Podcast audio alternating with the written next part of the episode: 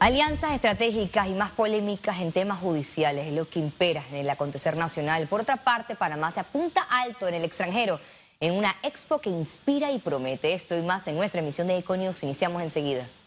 La reunión trilateral entre los presidentes de Panamá, Costa Rica y República Dominicana culminó con el anuncio de medidas conjuntas para enfrentar el tema político, migratorio, económico y de cooperación en la región. El presidente Laurentino Cortizo recibió este miércoles en presidencia a su homólogo de Costa Rica, Carlos Alvarado Quesada, y el de República Dominicana, Luis Abinader. Este encuentro trilateral culminó con la firma de adopción de la declaración conjunta para el fortalecimiento de la institucionalidad democrática. Para frenar el fuerte flujo migratorio, principalmente de haitianos, recomendaron un programa de infraestructura pública para generar empleos en Haití, así como un programa para reforestación. Solicitarán respaldo a Estados Unidos. Importante que organismos internacionales que tienen información, que tienen planes de desarrollo de, de Haití, como por ejemplo CEPAL o PNUD, se articulen lo más pronto posible para recibir un informe eh, aterrizado de las cosas que se pueden implementar, ejecutar en Haití, y especialmente actividades económicas que generen empleo, en este caso la infraestructura infraestructuras públicas. De que Haití no se puede dejar solo, pero tampoco que se nos puede dejar a los vecinos. Que es una responsabilidad que ya también está afectando a toda la región, como dijo Nito. Y la solución en Haití, para Haití, está en Haití. La próxima reunión será del 10 al 12 de diciembre en República Dominicana. Abordarán un programa de intercambio de universitarios, la instalación de un centro de biotecnología para enfrentar pandemias y evaluarán inversiones entre las tres naciones. Este es el momento, este es el momento ahora de pasar a la pospandemia y abordar la crisis, mejorando los, el financiamiento que sea a menores intereses, más flexibles, para con esos financiamientos entonces nosotros poder desarrollar y relanzar la economía de nuestros países. Los mandatarios también se refirieron a la situación política en Nicaragua. Un proceso tiene que tener observación, tiene que ser transparente, tiene que permitir la participación, parece elemental, pero en este caso no lo es, de la oposición y de ahí que pedimos esa liberación de los presos políticos y el restablecimiento de todos sus derechos plenamente. Los presidentes Cortizo, Alvarado y Abinader se comprometieron a concretar las ideas hoy propuestas. Aseguraron que no se trata de una reunión más de presidentes. Ciara Morris, Econews.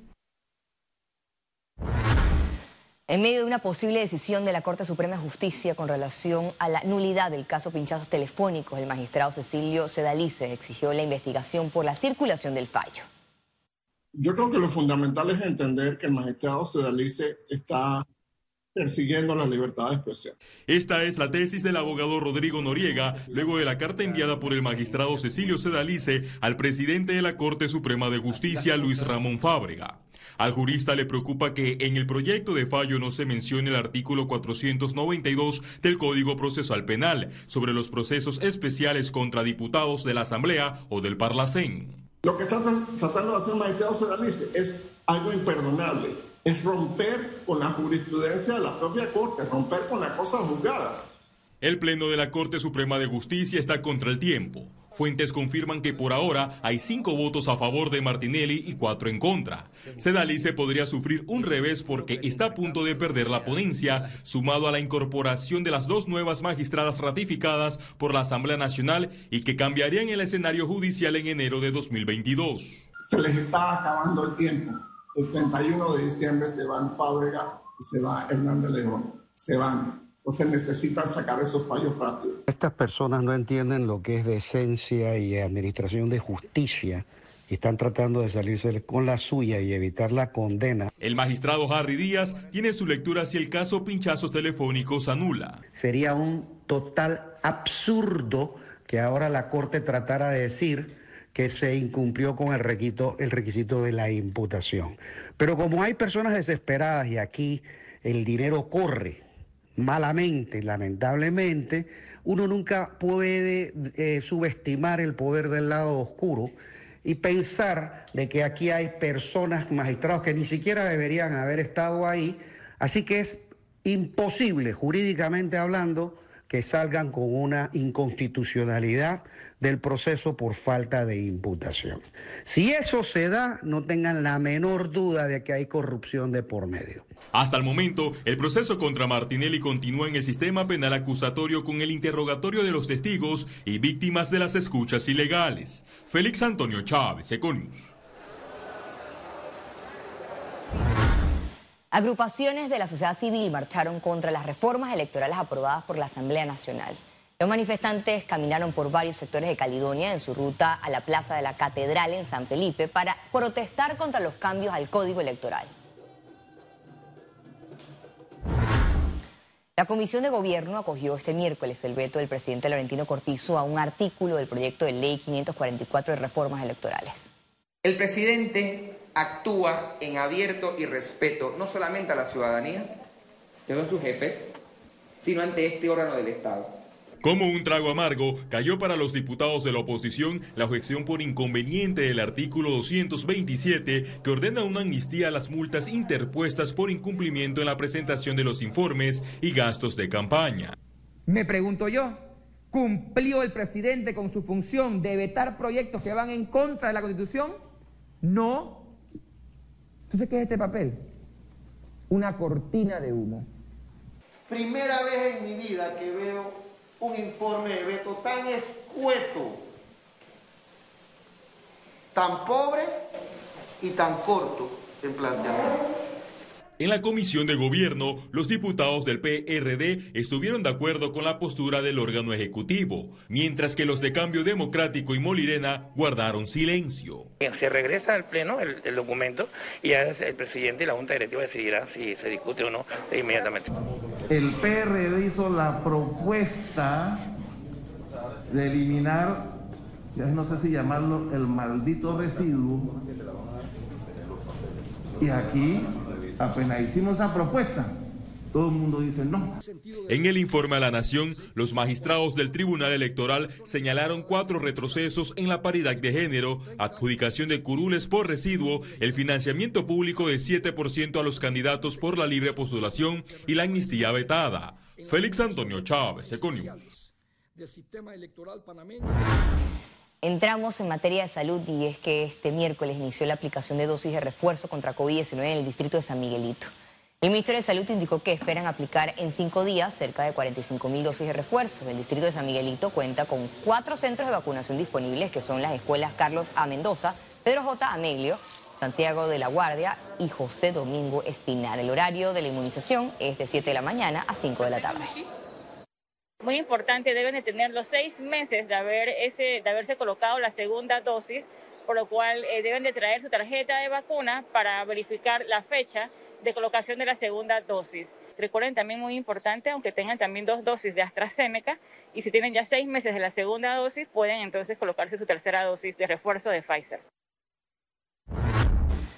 Panamá administró más de 7.000 vacunas contra COVID-19 en las últimas 24 horas. Veamos en detalle las cifras del MINSA.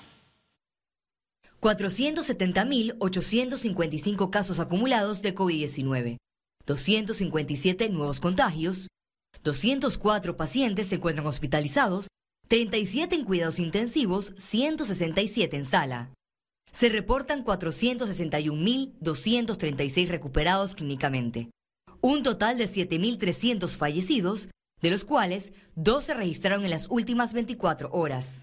Total de vacunas aplicadas, 5.728.707 dosis.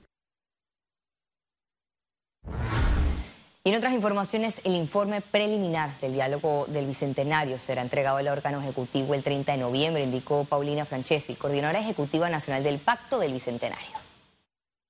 Hay muchas propuestas muy interesantes eh, que tienen que ver desde luego con todo este tema de salud, educación, esto, eh, eh, como, como, hemos, anticipado, todo el tema del Estado, de la economía. Hay propuestas muy interesantes. Estamos hablando de 1.361 acuerdos regionales y estamos hablando de 186 acuerdos de lineamientos de políticas públicas.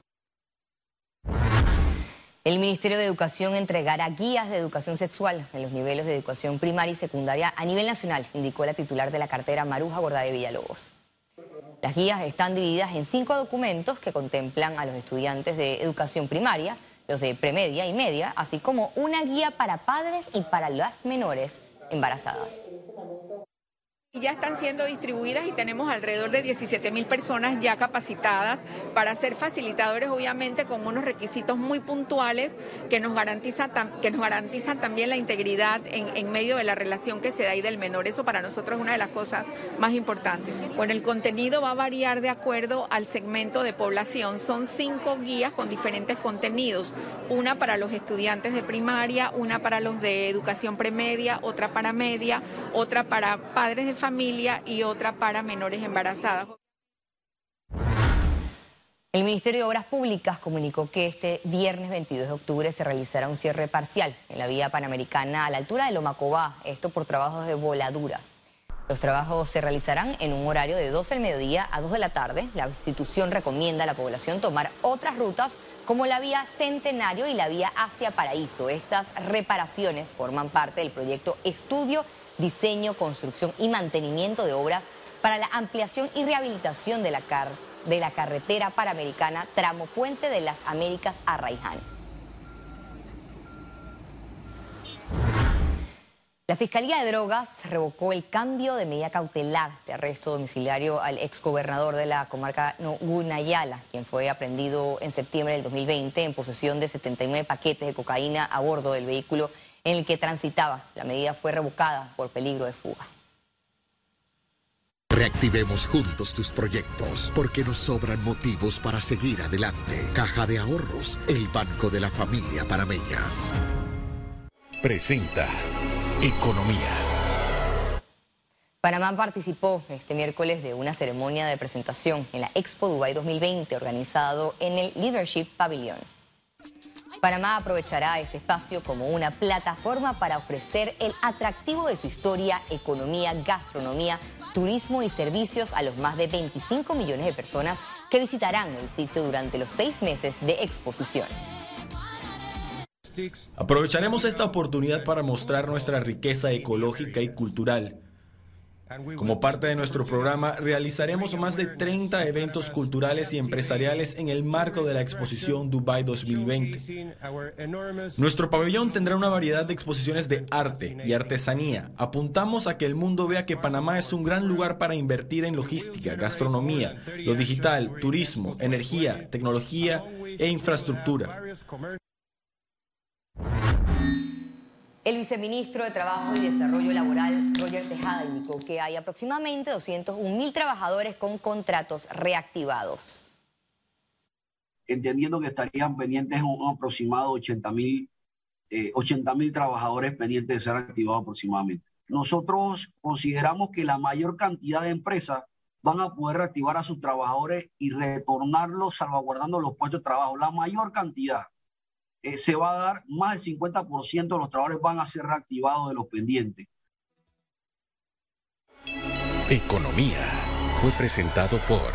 Reactivemos juntos tus proyectos porque nos sobran motivos para seguir adelante. Caja de Ahorros, el banco de la familia parameña. Al regreso, internacionales. Quédese con nosotros, ya volvemos.